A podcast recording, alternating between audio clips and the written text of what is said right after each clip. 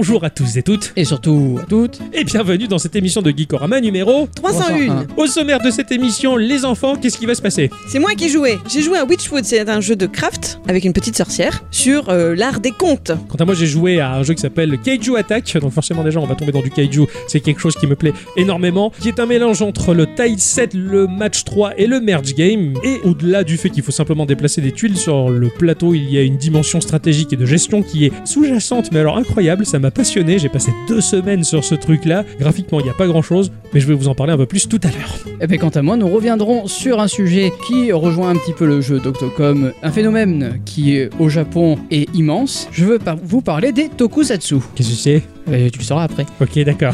Geekorama, Petit jeu. Grandes aventures. Oh, mais qu'est-ce qui se passe?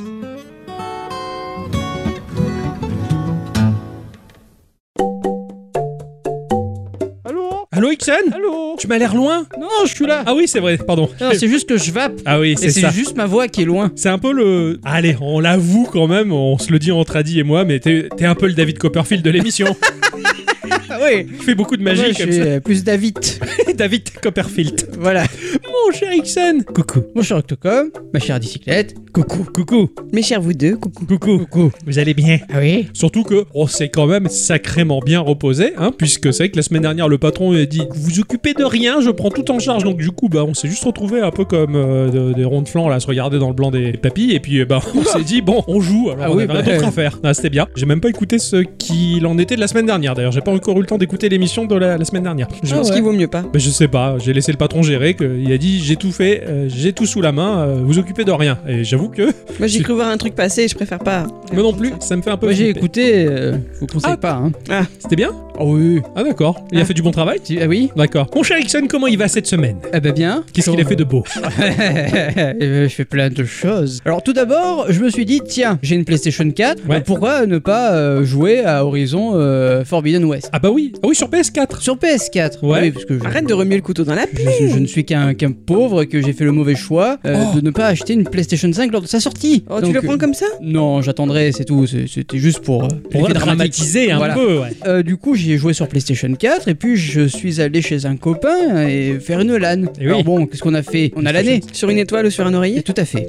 Euh, sauf que là, c'était sur une Xbox et lui, il avait la PlayStation 5. Ah. Il m'a montré Horizon. Bon, C'est il- ça les larmes de sang au coin de tes yeux? C'était ça. D'accord. Donc euh, c'était beaucoup trop beau et quand je suis rentré sur ma version PlayStation 4, j'ai fait Bon, pouf. Ça va faire pouf, c'est tout. Pouf, c'est tout. Après, il est bien, il est très beau. La Ah oui, PlayStation oui, 4 se démerde vachement bien encore Ah oui, aujourd'hui, oui, hein, oui, vraiment. carrément. Impressionnant. À côté de ça, euh, la semaine juste après, euh, il y a Elden Ring qui est sorti, sachant qu'il est eu un peu en avance, étant donné que notre cher dealer l'a eu bien avant tout le Tout à monde. fait, ouais, ouais, carrément. Euh, du coup, j'y joue depuis mercredi Oui et c'est vachement bien. Eh oui, C'est sombre, mais c'est- pas beau, c'est sombre, mais qu'est-ce qu'on y est bien? Eh oui, c'est. C'est. euh, Titre. Oui, voilà. c'est- c'est- Ah, c'est- D'ailleurs. ah oui, tu t'es occupé cette semaine, hein? Ah oui, oui, complètement. Ah ouais, ah ouais, excellent. Plus, avec deux demi- demi-journées de télétravail, crois-moi que j'ai un peu avancé le jeu. Oui, tu fais bien, tu fais bien. Ma chère Adicyclette, Oui. passez une bonne semaine. Bah écoute, oui. Ah oui, bon oui. Non, non, moi j'ai joué à Hello. Toujours le petit jeu de rythme de Broken Rules. D'accord. Qui, je fais mon petit niveau par soir avant de m'endormir, c'est très bien. Mais j'ai pu commencer à jouer à ce fameux jeu que j'attendais, Gibbons Beyond the Trees, qui est magnifique. Ouais, non, il est trop beau, il est trop beau, j'ai halluciné. C'est pas mon genre, mais cela dit, je reconnais la qualité graphique. Enfin, j'étais très très bluffé, c'est vraiment super chouette. ça. Après, j'ai beaucoup de mal avec le gameplay. Ah oui, ah oui, c'est pas évident. Bah, c'est comme tout type de gameplay qui diffère de, ce que tu- de tes habitudes, on va dire, c'est une question de domptage. Après, je pense que c'est le fait de jouer au tactile aussi qui peut-être joue un peu. Je sais pas. Je à tester avec une manette, mais Il faut euh, se créer ses habitudes et il faut perdre pour ça. c'est ça. Petite semaine sympa. De mon côté, j'ai suivi les conseils de Maître Hickson, hein, qui Oh. euh, un jour m'a dit Euh, ouais, tu devrais télécharger la démo de Cyberpunk, elle est sortie euh, grâce au patch 1.5. Putain, quel imitateur. Ah ouais, n'est-ce pas? Alors moi je suis ah ouais, comme ça, et toi tu dis ouais. Tu vois, Donc, euh, donc du coup j'ai téléchargé cette démo sans aucune foutue conviction. Et là je lance le jeu, et au bout de 5 heures de démo, tu vois, quand même c'est un jeu Xbox, on est pas chez Nintendo, ça va coûter 70 boulettes et tout. Tu vas sur le store, il a 30 euros, tu vois. On l'achète quoi. Et là, j'en suis quasiment à 40 heures de jeu, donc voilà, c'est une pépite absolue quoi. Je, je vois comme un pattern se dessiner. T'as fait ça pour deux autres jeux, il me semble. C'est ça, c'est Eh ça. Monster Hunter. Monster Hunter euh, Stories 2 que j'aime bien, mais bah, il y a un truc qui fait que j'ai du mal à accrocher quand même, je sais pas pourquoi. Ah ouais. Et il y avait un autre jeu qui a fait ça Ah aussi. oui, si- euh, Story, Story of Season, je crois. Quoi, c'est. Story of. Ah oui, ah oui, ça y est. Ah oui, oui. Ça, ça l'a marqué, dis donc. Ah oui, non, mais parce que oui, oui, c'est tellement éloigné. souvenir de- dans, dans un disque dur externe. Tu sais. Ouais, ouais, c'est ça. Le, bah, le temps que les clusters se remettent en, en branle, si j'ose dire. voir chez le, le pour C'est ça. ça. ouais. C'est- ah ouais, non, non, non, euh, Cyberpunk incroyable, l'écriture est su- sublime. Et puis quand, quand je vois le- la- l'ampleur du jeu, c'était impossible de faire un jeu sans bug. Donc les gens qui râlent parce qu'il y a 2-3 bugs qui traînent encore aujourd'hui, pff, c'est déconné quoi. J'ai j'ai même vu des sites internet euh, à la con, hein, je veux dire, un putaclic à mort quoi. L'article c'était euh, la patch 1.5 de Cyberpunk tient-il ses promesses? Euh, Non, parce qu'il reste 2-3 bugs et c'est pas de la 4K native. Tu vois, tu fais, mais les gars, faut, faut leur mettre des baffes à ces gens-là, c'est pas possible quoi. Alors, il y- avait aussi des gens qui râlaient parce qu'en fait, le ray tracing, il y est. Ouais. Mais sur les ombres, ça sert pas à grand chose d'avoir du ray tracing ouais, sur les non. ombres. Je joue sans ray tracing, j'en ai rien à foutre, je l'ai désactivé et puis c'est voilà une aventure incroyable en tout cas et j'ai hâte et pas hâte d'en finir pour jouer à Elden Ring aussi Ah après oui. coup mais bon enfin voilà que de problèmes de riches en ce moment. hein.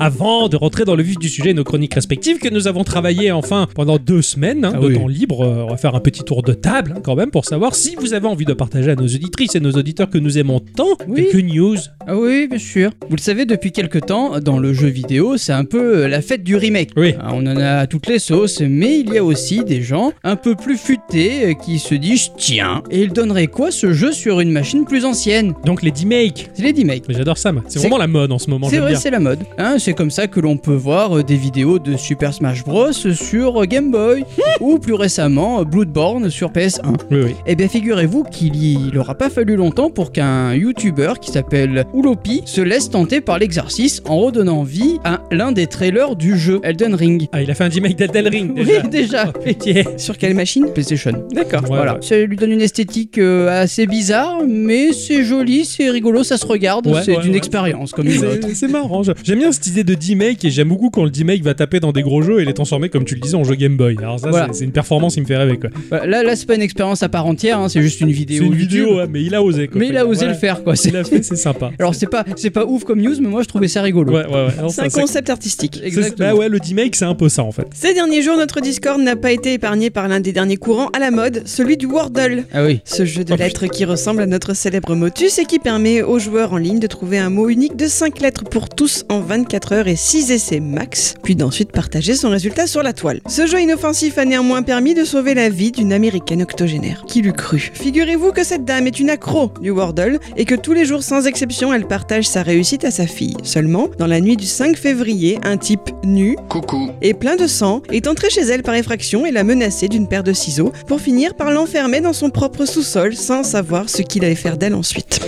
Sa fille, vivant à plusieurs milliers de kilomètres de là, s'est étonnée le lendemain de ne pas recevoir le Wordle de sa mère et inquiète a téléphoné à la police de sa ville afin qu'ils aillent jeter un œil dans la maison. C'est là qu'ils se sont rendus compte de la prise d'otage. Ça s'est pas résolu hyper rapidement néanmoins. Le type apparemment atteint de troubles mentaux ne s'est pas laissé faire pendant plusieurs heures supplémentaires et il a fallu l'intervention du SWAT pour libérer la mamie dont le calvaire aura duré plus de 17 heures. Voilà. Euh, de la part d'un mec tout nu, c'est fort quand même. hein. Ah ouais, bravo. Ça doit te faire Mais drôle quand même quand tu dors et que t'es réveillé par ça. ça dépend s'il est beau ou pas. en fait. Encore un mec qui jouait trop RP dans la Cyberpunk. C'est ça, ou alors à World of Warcraft, je suis un elfe, je suis fufu.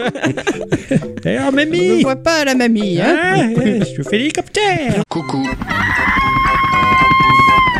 Veux voir ma... En attendant, vous pouvez nous rejoindre sur Discord et on joue au Sutom nous aussi. Ah oui. Ah oui, et Ixon il est très fort. Ah ouais, Ixon il est très fort, ouais, bravo. Euh, non. Ah si si, ah, Ah si si, indéniablement on est deux. à Non, le j'ai dire. pas trouvé hier, tu vois. Ah ouais, bah moi non plus. Mais bon, moi je J'ai pas trouvé profond. j'ai pas passé le cap encore pour dire que les jeux de lettres c'est amusant. Mais là, c'est pas le motus auquel t'as Je- joué, c'est je le motus. Mais moi, il me fait rire le mot tuer. Le motus, ouais. c'est le motus version Marseille. C'est ça, c'est ça, Fatcha d'accord. je vais vous parler du jeu Mail Time du studio Kelavan Ad Portia, Mail Time Ad Portia. Ah oui, c'est rigolo, ça a deux jeux de mots en un quoi. C'est- Bravo. Le cerveau il a eu du mal. hein. Il y a de nombreux épisodes de ça, je pouvais parler de ma situation professionnelle qui m'offrait le meilleur boulot de ma vie, hein, tech itinérant informatique et électrotechnique pour la Poste. Ça fait beaucoup de mots euh, impressionnants mais Ah pour ouais. pas grand chose. La Poste, ou tout du moins euh, dans ses ruines en tout cas, car étant de l'autre côté de la barrière, bah, j'ai pu comprendre pourquoi ce service était euh, dans un tel état. Pourquoi les gens de l'autre côté du comptoir passaient leur temps à râler et à hurler. La Poste était un service public qui, selon la volonté d'au-dessus, doit être réduit à néant. De ce fait, bah, les gros bonnets, on en a toujours autant dans les poches, voire plus encore, mais en bas, bah, les petites mains galèrent à se retrouver toujours en sous-effectif, sans pour autant euh, délaisser toutes leurs tâches. hein. Au lieu de 10 personnes, seulement 3 feront le job, avec des moyens euh, toujours plus réduits. Mais ça, euh, globalement, tout le monde le connaît en France. C'est un peu comme si j'étais mécanicien et que le patron me laissait un budget de 20 euros par an pour m'équiper d'outillages et remplir 4 fonctions différentes. Ah, c'est ça. Pourtant, avant, je me souviens, c'était bien mieux. Il ne me traitait pas de boomer, con de mioche. C'est comme si vous niez que Papy Georges, qui a 96 ans, n'était pas plus en forme quand il avait 30 ans. À l'époque, le facteur était peinard. Il faisait sa tournée et quand il avait fini, vers 11h30 midi, il rentrait chez lui. Il avait euh, sa mob jaune avec euh, ses sacoches débordantes de courrier. Il fumait la pipe, laissant derrière lui une douce odeur de tabac mélacé caramélisé. On l'invitait à prendre le café, on discutait avec lui. C'était avant que l'on ne place des trackers GPS et que la proximité naturelle devienne un service payant. Bienvenue à Night City.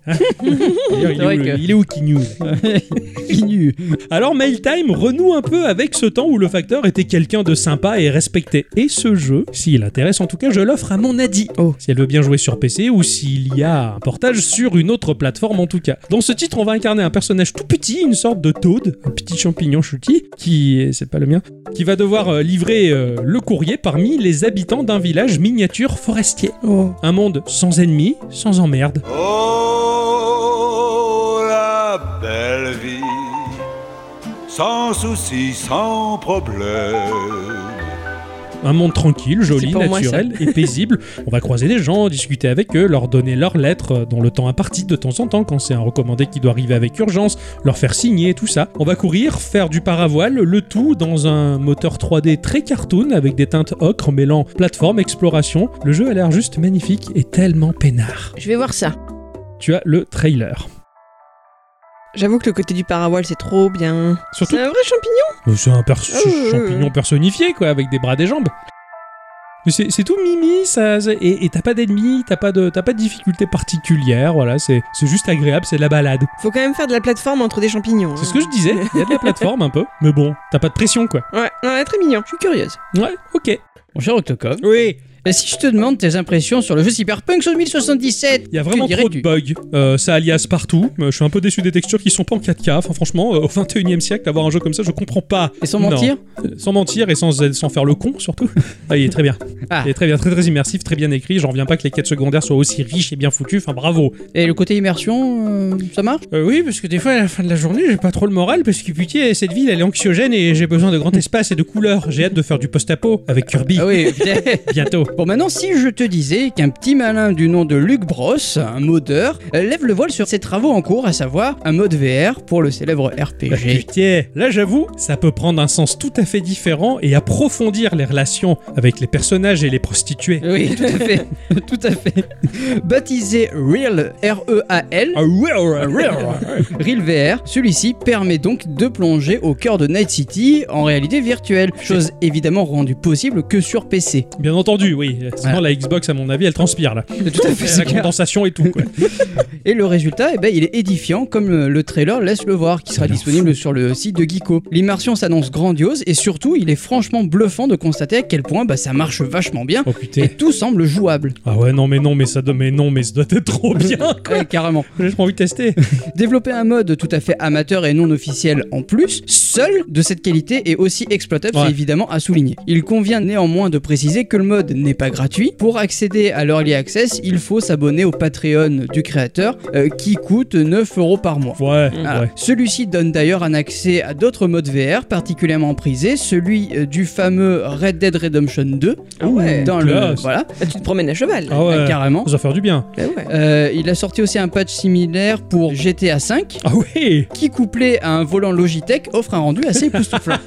Les mecs ils sont allés à fond. Ah ouais, j'a- j'avoue Voilà. que... Oh la vache Je repasserai juste juste en mode écran normal de la vie de joueur classique quand euh, tu dois affronter euh, Adam Smasher. Oui, il vaut mieux, oui. Il vaut mieux. Il faut que j'aille l'affronter, j'ai la trouille de ma vie, quoi. J'ai peur d'aller voir ce truc. Mais non, et je dis, tu lui tapes sur le. Tu fais paf pat sur la tête. Putain, non. C'est Elle est trop- exactement ce qu'il m'a conseillé quand j'ai dû aller voir Ganon. Préfère 20 Ganon qu'un seul Adam Smasher. Bah, ouais, ça a l'air euh, très très bien ça. Oui, Faut juste Je donner 10 balles au monsieur. 10 balles. En plus, il me semble que tu peux avoir des mois gratuits sur Patreon, je crois. Ah ouais, bon ouais, Il me ça se semble. gratte, ouais, ouais, t'as des, des codes promo Ah ouais. Dans les cornflakes et tout. Ça y est, c'est confirmé, vous ne trouverez pas le nouvel album de Kanye West sur vos plateformes habituelles Oh, de streaming. Euh, je Merde sais. alors Putain, je ma sais. Vous allez me dire que vous concernant, ce ne sera pas une grosse perte. Mais attendez la suite. Donda 2, c'est le titre de l'album, ne sera disponible que sur un baladeur physique spécifique du nom de Stem Player, parfois aussi nommé Donda Stem Player.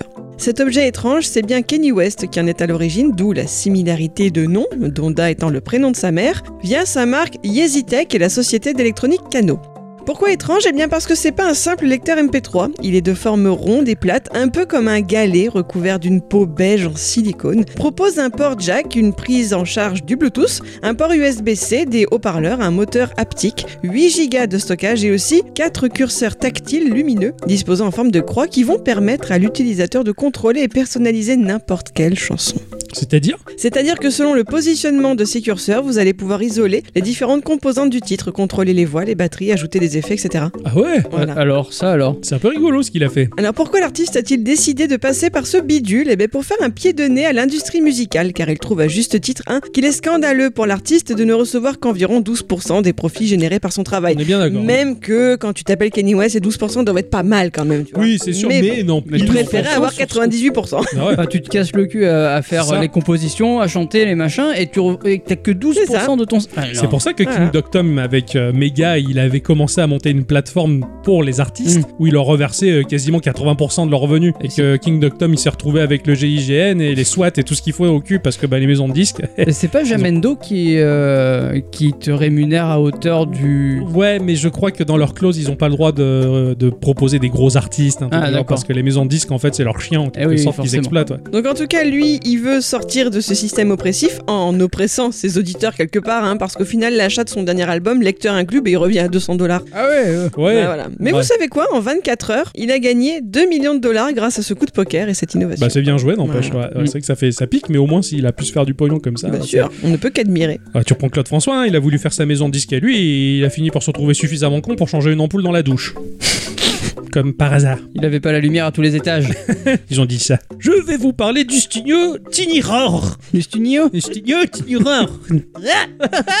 qui propose le jeu Xel. Alors, le Lopoly. Le Lopoly, c'est un truc qu'on parle souvent dans Geekorama. Mhm. Oui. C'est vrai qu'on sait globalement à quoi ça sert, mais en rentrant un peu dans le détail, c'était assez intéressant. J'ai fait pas mal de recherches là-dessus et finalement, peut-être qu'on le dit et qu'il y a plein de personnes qui font ah, ah, de la tête sans savoir de quoi on parle, les pauvres. Alors, je rentrais un peu dans le détail du Lopoly. Normalement, l'Opoli, y a pas trop de détails. D'ailleurs, le low poly, donc, c'est une technique graphique qui vise à avoir un maillage très réduit. Alors, pour celles et ceux qui ne le savent pas encore, en 3D, lors de la création d'un élément 3D, on utilise ce que l'on appelle des fils de fer. En fait, c'est comme si je vous demandais, avec du fil de fer, de me faire une représentation d'un chien, mais avec le volume nécessaire pour y appliquer une fourrure par-dessus afin de donner l'illusion que le chien est bien réel. Bien entendu, plus vous voulez que votre chien soit détaillé, plus il va falloir du fil de fer. C'est un peu comme en origami. Plus il y a de plis, donc d'arêtes, plus le modèle sera détaillé. La fourrure que l'on viendra appliquer sur la structure en fil de fer sera en quelque sorte la texture. Puis s'en suivra tous les effets de poils et autres calculs liés à la physique, mais là bon c'est une autre histoire. Il faut savoir que dans un jeu, ce maillage de fil de fer est constamment calculé pour situer dans l'espace notre ensemble qui constituera le chien et même l'angle selon lequel on le perçoit. Avec l'avènement des smartphones comme plateforme de jeu, un genre visuel s'est rapidement popularisé, donc c'est le low poly. Plus technique qu'esthétique, le choix visait à réduire le nombre de fils de fer d'un modèle 3D pour avoir un minimum de polygones à gérer en temps réel et donc moins de calculs. Pratique, les petits téléphones des années 2005-2010 pouvaient afficher de la 3D sans trop souffrir. Alors aujourd'hui, les smartphones sont aptes à afficher de la 3D très poussive, hein, euh, compte tenu du format du terminal, qui plus est. Alors le low poly est devenu un genre, un choix artistique plutôt qu'une priorité technique. De ce fait, moins bridé par la puissance de calcul autour du low poly, on se permet d'amplifier les jeux d'ombre et de lumière, la physique et les effets, et c'est ainsi que l'on a pu voir débarquer des pépites visuelles comme Sifu par exemple, hein, testé Oui. par Ixon tout récemment dans l'épisode 299. Ah oui, tout à fait. Et ben c'est totalement le cas de Xel qui arrive bientôt. Dans ce titre, nous allons incarner une exploratrice spatiale qui se retrouve coincée sur un monde inconnu. Elle va activer des artefacts par accident, l'aventure va se mettre en place et va nous mener à découvrir les mystères de ce monde, mais aussi réparer son vaisseau pour entrer à la maison. Largement inspiré de Legend of Zelda au point de jouer avec l'écoulement du temps, ce sera une mécanique de gameplay à part entière. Graphiquement, c'est du low poly bien sûr, comme j'ai expliqué, mais avec, mais avec des effets, multitude d'effets magnifiques. Je te dis, regarde le trailer, ça sort courant 2022 sur PC dans un premier temps. J'ai trouvé ça trop beau. Peut-être pas au niveau de Sifu, mais pas loin. Alors attends, je vais voir. Oh C'est beau, hein? Ah la vache la nature est trop belle. Il y a un côté presque No Man's Sky dans ce jeu, on va dire. Le personnage est super bien modélisé, il y a des effets de profondeur de chanvre. Et je pense que ce cher Ixon, il pourrait Ah, Là, apprécier. on est plus sur du low poly euh, cel shading de fou quand même. Ouais, ouais, ouais, mais c'est ouf, hein. Ah ouais, carrément. Con. Ah, c'est beau. Je me suis dit, ce jeu, il peut t'intéresser. Il peut vraiment t'intéresser. Ouais, carrément. Ouais, ouais, Carrément. C'est c'est pour ça que je l'ai- je l'ai je l'ai mis en news pour que tu jettes un œil dessus et pour te faire peut-être un jeu à te mettre sous le coude, surtout que ça sort au courant de l'année. Donc, euh, Ah ouais, ouais, je, je prends. Ah bah tant mieux, je suis content. Ah oui, merci. Et de rien. C'est ainsi que se conclut ce petit tour de table, les enfants. Bah, je crois qu'on va commencer euh, le vif du sujet. Mon cher Ixon, mon cher Ixon, Oui. je ne sais absolument pas à quoi tu as joué cette semaine. Eh ben, C'est c'est normal. Ah, ah, parce que vous avez fait encore les cons, vous avez interverti les écharpes. Et oui. Ah putain, Oui. j'aime bien que vous faites les cons. J'aime bien- les conneries là. Et l'échangisme d'écharpe. Ah ouais, c'est douteux. Mes chers amis, cette semaine, c'est moi qui vous parle de jeu, oui, parce qu'on m'a volé mon écharpe de Miss. Oh. Il me l'a volé, il a dit wow J'ai fait à moi. ok, d'accord, d'accord. J'ai dit d'accord. L'occasion idéale donc pour que j'évoque avec vous ce jeu indé qui m'accompagne depuis quelques temps maintenant. Je vous parle enfin et cette fois-ci je ne vais pas me tromper de nom parce que j'ai bien révisé de Witchwood. Ah, Ceux qui sont derrière ce titre sont des Canadiens et je pense qu'il faut absolument que vous reteniez leur nom. C'est Alien Trap.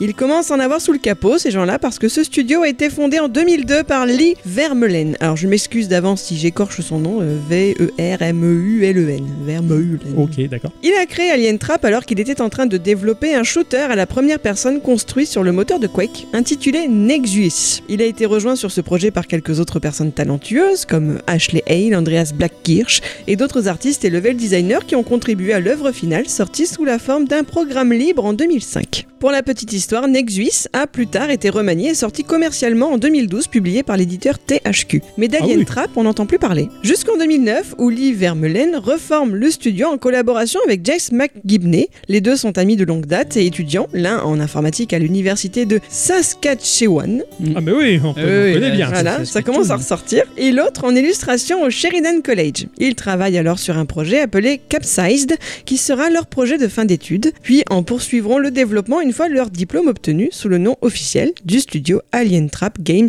Incorporation. Le jeu sortira en 2011 sur Steam. Il s'agit d'un jeu de plateforme sur le thème de la science-fiction, avec des mécanismes de type run and gun qui sortira sur d'autres plateformes après à partir de 2013. On leur doit d'autres titres tous plus intrigants et beaux les uns que les autres. Alors j'ai envie de citer Apothéon, Apothéon on va dire à la française avec un H, sur lequel ils ont travaillé entre 2011 et 2015, un jeu d'action et de rôle mêlant un graphisme tiré des de la Grèce antique avec un level design à la Castlevania Ah, incroyable. carrément. Parfait pour Octo. J'ai j'ai cru que c'était un RPG euh, mexicain, moi, la potion. Non, c'est- Il y a également un jeu de tir roguelite de SF baptisé Cryptarch, dans lequel vous incarnez un corsaire lourdement armé qui cherche à obtenir des contrats gouvernementaux en abordant des vaisseaux spatiaux extraterrestres mortels. Et là, je pense que c'est dédicace pour Ixon. Ah ouais. Mm. Non, mais les jeux sont trop beaux. hein. Mais euh, ce studio, il propose de ces trucs. Visuellement, ça claque. quoi. D'accord. Et donc, ils ont aussi pensé à moi avec Witchwood. Ce titre est sorti à partir de l'automne 2021, mais il me semble que c'est fin décembre qu'il est arrivé sur Switch et donc entre mes mains. Vous le trouverez donc sur à peu près toutes les plateformes pour un prix environnant les 17 euros, des fois un peu moins, des fois un peu plus. Ouais. Mm. 100 francs et quelques que pour les boomers, je ne regrette absolument pas d'avoir lâché. Oh, tu m'étonnes. Witchwood, c'est un conte. Rappelez-vous vos cours de lettres du lycée. Petite définition de ce qu'est un conte. Il s'agit d'un récit qui vise à distraire et à édifier. Distraire car il utilise l'acceptation de ce qui est invraisemblable. Oui, dans un conte, un prince peut tout à fait être changé en crapaud baveux. Ah, oui. Quant au terme édifier, il faut ici le prendre dans le sens de vous porter vers la vertu, la piété ou autre noble sentiment, comme par exemple celui de ne pas se laisser avoir par les apparences et de ne pas avoir peur d'embrasser un crapaud toujours baveux. Mm, C'est vrai que souvent j'ai réfléchi, ouais. Le conte porte donc en lui une grande force émotionnelle ou philosophique que l'on retrouvera tout à fait dans Witchwood. En toute logique, je vais vous en raconter le synopsis en commençant par la phrase d'introduction consacrée. Il était une fois une sorcière avec un semblant de gueule de bois, une vraie sorcière, un peu effrayante. On ne voit pas son visage car elle a un chaudron vissé sur la tête à l'envers. Mais il y a de la place pour laisser apparaître ses yeux et laissez-moi vous préciser qu'ils ne sont pas simplement au nombre de deux. Elle porte une cape en plumage qui pourrait nous la laisser croire capable d'atteindre les nuages. Et d'ailleurs, ses pieds et ses mains ne comptent pas dix orteils ou dix doigts, mais des serres ressemblant à celles d'oiseaux de proie. Elle se réveille donc au sein de sa chaumière, peut-être par une triste journée d'hiver, mais malheureusement, elle ne se rappelle plus de rien et sur son précieux grimoire n'arrive pas à remettre la main. Assez vite en sortant prendre l'air, elle rencontre une drôle de bestiole, une chèvre douée de paroles qui rappelle à notre héroïne qu'un pacte a été conclu entre elles. Pacte dont bien sûr notre sorcière n'a aucun souvenir. Mais comme ce n'est pas le moment de faiblir, elle se lance à l'aventure tentant de contenter la créature. Putain, mais fais des livres audio, hein. Ah oui, te c'est- plaît. c'est c'est super. quoi. Tu fais des rimes Pas sur, pas sur Audible après. Ah euh, oui, voilà. aujourd'hui il pleut et ça mouille. J'avais juste envie de rencontrer une grenouille histoire de la transformer en princesse pour me vider les. Moi aussi je peux le faire, merde. On a tout gâché, hein.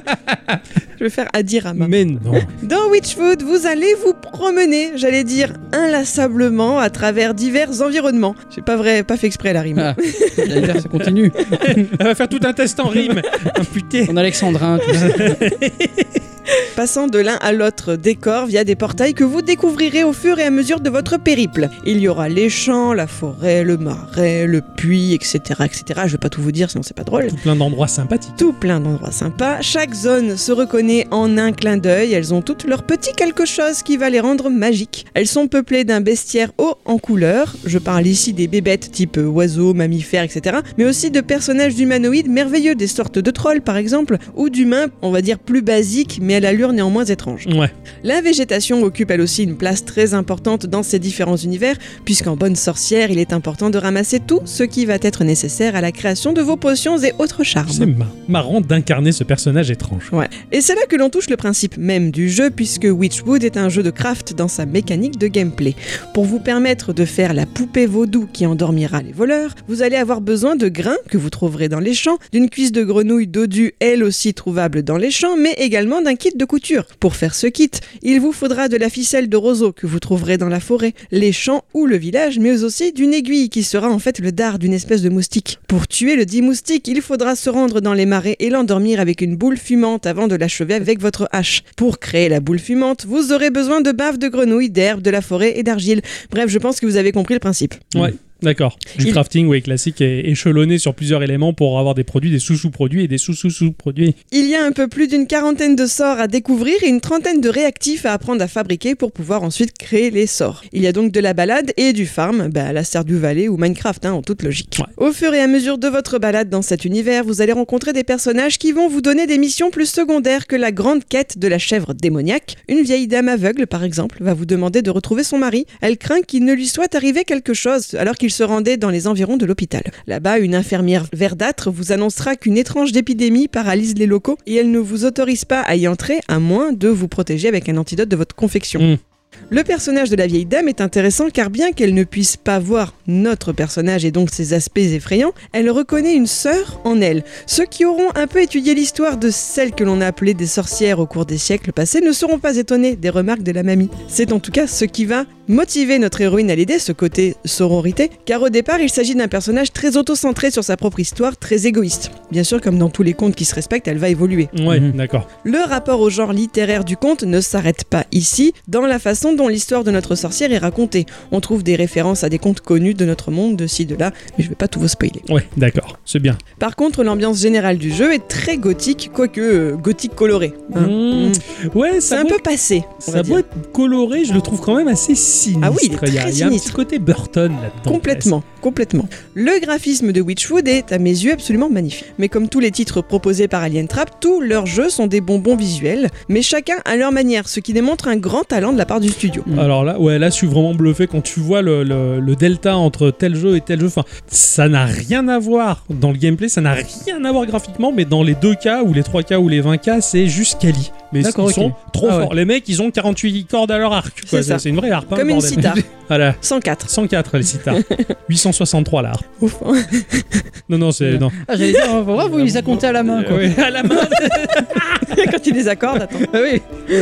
Dans certains décors, on pourrait se croire dans un tableau du douanier Rousseau tant les détails sont foisonnants. Comme je vous l'ai dit plus tôt, chaque environnement est différent, notamment grâce aussi aux palettes de couleurs utilisées, tantôt chaleureuses, tantôt glaciales. On retrouve vraiment ici encore ce côté livre de contes illustrés pour enfants dans lesquels on va partir à la recherche du moindre détail dessiné. Pour être un peu plus précise, nous sommes dans un environnement 3D, mais les sprites sont en 2D. Octo le compare à un Don't Starve en moins sombre. Ah bah complet pour moi, ouais, pour moi c'est vraiment l'effet. Don't Starve à la limite, là, là c'est très Burtonesque à crever, t'as l'impression même c'est Tim Burton qui a fait le jeu. là par contre on en est loin dans la patte graphique, mais on est à peu près dans le même type d'ambiance et ce même plateau 3D avec tous ces sprites 2D mais qui, qui donnent un, un tout très cohérent. Enfin j'ai trouvé ça Mhm. très joli, même si Don't Starve j'ai jamais joué, j'ai vu beaucoup de streams là-dessus, il a l'air C'est dommage, à, à plusieurs, c'est très rigolo. Ouais, peut-être qu'un jour on le présentera. le Don't Starve Together, il est rigolo. Ah oui. Tout ce qui touche à la trame sonore du jeu est l'œuvre conjointe de deux hommes, Ryan Roth et Liam Sauvé. Le premier est par exemple à l'origine de l'OST du jeu Void Bastard, Ah oui, Ah, ouais. chroniqué par Octo dans notre épisode 176. très Mais sympa. si j'ai bien compris par rapport à leurs différents sites internet, c'est au deuxième surtout que l'on doit la trame musicale de Witchwood. L'OST complet comprend une quinzaine de morceaux trouvables en streaming. On est sur un fond musical tout en douceur, majoritairement tout à la guitare folk en arpège, parfois un semblant d'accordéon ou de vielle et de tuba. C'est c'est trop très beau. sympa. C'est trop beau. À un moment, elle est, elle est partie à la cuisine faire euh, quelque chose de cabalistique et du coup, elle a laissé tourner le jeu. Et Il y avait juste la musique en fond, mais, mais c'est déjà tu captes pas la boucle. Ouais. T'as du mal à savoir où est la boucle, mais alors le, le morceau il est apaisant. C'est mais, ouais, euh, c'est reposant, ouais. ah ouais, vraiment magnifique, ultra magnifique. Ça permet vraiment aux joueurs de rester à l'aise dans cette ambiance pendant qu'ils se cassent virtuellement le dos à couper des herbes et trancher des moustiques. Je sais ce que vous allez me dire maintenant, je le sais, à vos yeux, Witchwood va avoir au moins un défaut, et Oh. non des moindres. Il est en anglais. Ah. Ah, Et pas du petit anglais. Je ne suis pas bilingue, mais je pense avoir un niveau relativement correct. J'ai dû utiliser le traducteur de mon téléphone plusieurs fois. Mm. Bon, surtout parce que j'avais vraiment envie de comprendre les tenants et aboutissants de cette histoire. Les mots utilisés, j'irai pas jusqu'à dire que c'est de l'argot anglais, mais parfois il y a des changements dans l'orthographe suivant le perso en face. d'accord. Tu vois, pour, donner des intonations, ouais, pour donner. euh, voilà. Ou quelque chose du genre, ouais, ouais, dur. Et du coup, ben, forcément, ce ne sont pas des mots qu'on nous apprend nous à l'école française. Quoi, tu vois. Donc c'est c'est un peu compliqué pour nous. C'est vraiment dommage. C'est un plus ou moins gros selon le niveau des joueurs francophones. Mais personnellement, je trouve que la langue anglaise a une sonorité très appréciable pour l'acte de raconter une histoire, qu'elle donne du caractère au personnage. Prenez-le comme un défi supplémentaire et laissez-vous immerger dans ce langage. Et vous m'en direz des nouvelles. Le problème de la barrière de la langue me pose souci. C'est vrai qu'il faut accepter le fait de briser le rythme de la lecture pour traduire. Mais bon, après aujourd'hui, avec les, les téléphones que l'on a qui font de la traduction en temps réel ou quoi, c'est peut-être plus facile déjà. Oui, mais forcément, vu qu'il y a des mots d'argot, ben, des fois, ça traduit pas très bien non plus. Ouais, mais tu comprends le sens global, le sens global, on va dire. Ouais, ouais. Après, bon, si t'as un petit niveau d'anglais, tu comprendras quand même le sens global de la phrase. C'est vraiment Ouais. moi qui avais envie de, D'aller jusqu'au bout. Voilà, et de, de connaître, parce que forcément, ils utilisent des synonymes que nous, on n'a pas appris à l'école. Je pense Ouais. que c'est des trucs beaucoup, des mots beaucoup plus poussés Ouais, du coup, ça que ce qu'on connaît nous. Ça te donne du vocabulaire après, Double hein. effet, voilà, voilà, t'apprends du vocabulaire anglais que t'avais pas. Ça, si t'as envie de te parfaire dans cette langue-là, en tout cas, c'est. Et puis des mots dégueulasses, hein, je veux dire, on est quand même avec une sorcière et des trolls, et c'est, ah ouais. elle a un côté euh, jugement des autres qui est très particulier. C'est Enfin, tu joues un peu le Némésis, quoi, le Ah méchant, oui. quoi. Ah oui, qui à la base, c'est, pas une gentille personne. hein. C'est marrant, ça, Mm. c'est marrant. Non, ça, ça a l'air très intéressant comme, comme jeu, ouais. Très, très, très. Merci, Macha. Je vous en prie, merci, Exxon. Ah bah de rien. J'ai rien fait, moi.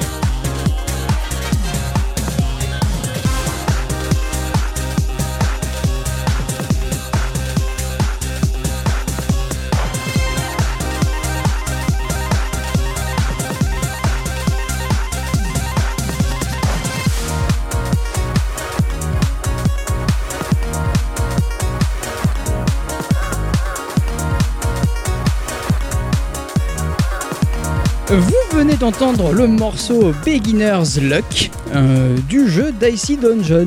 Euh, et oui, à la composition, on y retrouve euh, Niam Houston, euh, mieux connue sous son nom de scène Chipzel. Ah, bah oui. Voilà. C'est une musicienne d'Irlande du Nord. Elle est surtout connue pour euh, faire de la musique chiptunes, en particulier avec une Game Boy ou un Game Boy. Démerdez-vous avec ça. Elle est également compositrice de musique de jeux vidéo. Elle est connue pour les bandes son de jeux tels que Super Hexagon, Interstellaria, Dicey Dungeons. Sa musique est également présentée dans d'autres jeux tels que Just Shape and Beats. Bah oui, tu avais, Que j'avais tu avais testé, testé, ouais. tout à fait, ouais, carrément. Très sympa, moi j'ai cru que c'était un jeu Sega. Ah tu non, vois, pas du tu tout. on dirait Sega Rally, euh, machin, ou, ou- Alors que non, Alors que non, non, c'est vrai qu'il y avait ce côté un peu ringardos que j'adore. J'adore. pas du tout. Dance music. Les enfants, cette semaine, j'ai joué à un truc, un truc qui m'offre un grand regret, un regret Oh. terrifiant, je vais vous dire pourquoi. J'ai joué à un jeu qui s'appelle Kaiju Attack. Ah, Alors déjà, c'est trop bien parce que j'adore cette thématique des Kaiju, j'adore Ouais. les, les robots géants. Ouais. C'est sorti sur iOS à un prix environnant les 3 euros. Oui. Et c'est tout, et c'est en ça que c'est un grand regret. Autant il y a des jeux qui sont des exclusivités pour des machines, et je me dis cool, ça offre un cachet, une âme à la machine sur laquelle c'est sorti, quelque chose de. Mais là, ce jeu-là, j'aurais voulu qu'il sorte partout pour tout le monde, et je suis dégoûté qu'il soit que sur iOS. Ah, c'est dommage. Ouais, ouais, c'est vraiment dommage parce que vraiment, je- j'aurais tellement aimé que plein de gens qui ont un Android puissent y jouer, surtout que le jeu demande peu de ressources. Ça a été édité et développé par un studio qui s'appelle Games2, S-T-E-W, le- c'est- je crois que c'est la soupe. Ou le ragoût. Le ragoût. Ah, le ragoût. Le ragoût, ouais, ouais, ouais. La soupe, c'est soupe. Ah oui. Il y a plusieurs personnes derrière ce studio, dont Rodan, qui est le graphiste, Rin au code et Mem Junior, qui est la mascotte. Ce sont des Chinois qui proposent un vaste panel de jeux, dont Castle of White Knight, qui est un crawler one bit sur iOS qui a l'air excellent, mais malheureusement en anglais. Tower of Fortune, un RPG typé Game Watch en couleur. Oh putain. C'est assez incroyable. Ou Adventure Pinball, qui est un flipper version Game Boy, Oh putain. mélangeant quelques mécaniques de RPG. C'est pas mal. Ah oui, te- je t'assure que ce studio, il fait des choses à chaque fois. Je putain, je, je vibre de la main. Qu'est-ce que je raconte Kaiju Attack, c'est un merge game, c'est un tile set mixé au match 3. D'accord. Ah ouais, c'est- le mixage. Euh, euh, fait le mash-up. Nous allons vivre dans un monde sinistre qui va être euh, le nôtre, mais attaqué par des kaiju géants. Super, il nous manque que ça. Voilà, il nous manque que ça pour avoir des emmerdes supplémentaires, les kaiju. Eh oui. En même temps, si ça existait, on arrêterait de regarder notre nombril et nos petites guéguerres intestines et on s'attaquerait à quelque chose tous en commun contre les kaiju. C'est vrai que oui. Ça serait pas mal. Ça, ça, donnerait l'émergence de super-héros sympa, mais on verra ça. On est d'accord. Et dans ce jeu, c'est le cas aussi. Ah Les USA, l'Angleterre, la France, l'Allemagne, la Russie, la Chine, Taïwan et le Japon vont être attaqués par les kaiju. Il va falloir aller dans chaque pays pour euh, débarrasser des gros monstres. On va se retrouver sur une grille de 5 de haut par 5 de large. Et sur la partie haute de l'écran, on va voir le kaiju. Alors ils sont différents à chaque ville, hein, qui va traverser la ville en marchant prrr, prrr, prrr, inlassablement. Tout ça, c'est pour le côté immersif. Ça est, tu vois. Oui. Alors à Toulon, c'est quoi? Et en France, Oui, c'est un poulpe. à Toulon. Un ah, poulpe super. volant. Volant en plus Ouais, un poulpe volant. non, c'est trop bien. Le kaiju va être pourvu de sa barre de vie et en dessous, euh, le kaiju qui marche dans la ville, comme ça on voit notre grille, donc avec trois types de cartes disposées sur cette grille. Des cartes militaires, des cartes civiles et des cartes de bâtiments. On peut intervertir en mode tileset que deux cartes, mais de n'importe où à n'importe où sur la grille. Peut-être aux extrêmes opposés. C'est pas forcément qu'elles doivent être adjacentes. Si tu, tu peux choisir n'importe quelle carte de n'importe où. Le but, c'est de rassembler au minimum trois cartes du même type. La petite mécanique est magique. Admettons, tu as euh, deux bâtiments côte à côte, horizontalement. Quand tu vas rajouter le troisième à côté, toujours horizontalement, les deux cartes qui étaient déjà en place vont fusionner vers la troisième que tu as rajoutée, laissant deux espaces de libre. Ça sera toujours la dernière carte que tu positionnes qui va absorber les autres. Un peu comme un merge game? C'est un merge game. ouais. D'accord, ok. Ça, C'est totalement un, un merge game. Et C'est du ça. coup, elle laisse quoi derrière elle? La possibilité de faire apparaître aléatoirement d'autres mais soumis à une règle.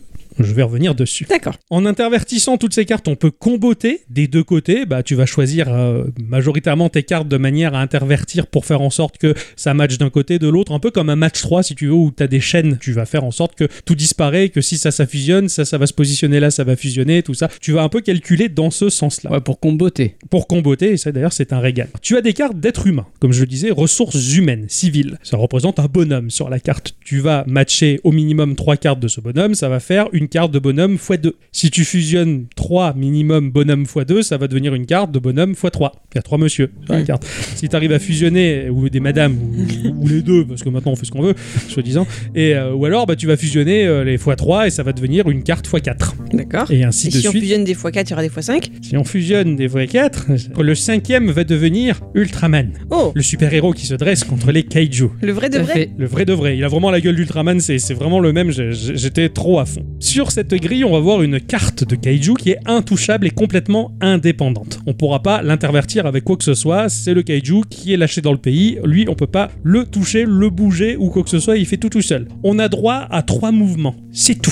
On va intervertir trois fois les cartes. Ça va être hiérarchisé en tour de jeu. C'est-à-dire que, une fois que tu as fait tes trois moves, ok, on va passer au décompte. C'est-à-dire que toutes les cartes humaines que tu as sur le plateau vont te rapporter des cœurs pour faire remonter ta barre de PV. Parce que quand le kaiju apparaît sur la grille, il t'enlève la moitié de ta barre de PV. Plus la carte de ressources civiles est importante, plus elle va te rapporter des cœurs. Hein, une carte sur laquelle tu as un être humain, ça te rapportera un cœur. Une carte sur laquelle il y a deux êtres humains dessinés, deux. Il y a quatre, c'est quatre. Et si c'est Ultraman, beaucoup. Oui, forcément. Il a plein d'amour à donner. C'est ça. Il en va de même pour les cartes des villes. Plus tu as de villes et de cartes upgradées dans les villes, plus ces cartes-là vont te rapporter de l'énergie qui se stocke en points d'énergie dans un coin de l'écran. Puis ça va être au tour des cartes militaires qui vont attaquer le kaiju en puisant dans l'énergie que tu as collectée par le biais de tes villes. Donc à chaque fois qu'une carte va tirer, une carte militaire va tirer contre le kaiju, bah ça va bouffer euh, ton, ça va faire un petit décompte dans ton stock d'énergie. Mais plus ta carte militaire a été fusionnée et se trouve développée, plus elle va consommer d'énergie. Ah ouais, putain, c'est tout. euh, c'est EDF quoi. C'est ça, c'est un peu ça. Donc de ce fait, il va falloir gérer en permanence cet équilibre entre les civils que tu vas fusionner pour essayer de gagner le maximum de points de vie, l'énergie collectée avec les villes pour que tes unités militaires puissent attaquer correctement. Eh, peu, dis donc. Finalement, il y a pas mal de gestion là-dedans. Puis, ça va être au tour du monstre de se déplacer dans un premier temps. Il va se déplacer de manière complètement aléatoire. Et à chaque fois qu'il se déplace, il va casser les cartes sur lesquelles il marche. Ah oui, forcément.